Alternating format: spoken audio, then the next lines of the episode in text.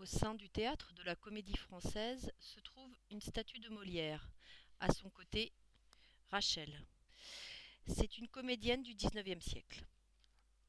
Elle représente la tragédie.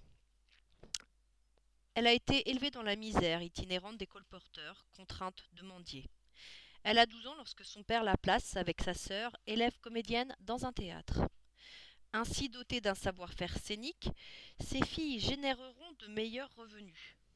Ses premiers sous, rognés sur la vente d'oranges, Rachel les investit dans l'achat des œuvres de Molière. À peine sur les planches, elle se sent transportée. Sa voix est trouvée. Sur scène, elle comprend les personnages qu'elle interprète spontanément, sans connaissance historique, sans analyse, sans référence culturelle. Plus tard, reconnue pour son talent, elle atteint la gloire, s'abîme au travail, s'épuise en déplacement jusqu'à New York, meurt jeune de tuberculose, à force d'avoir voulu accumuler l'argent dont elle a tant manqué pendant son enfance.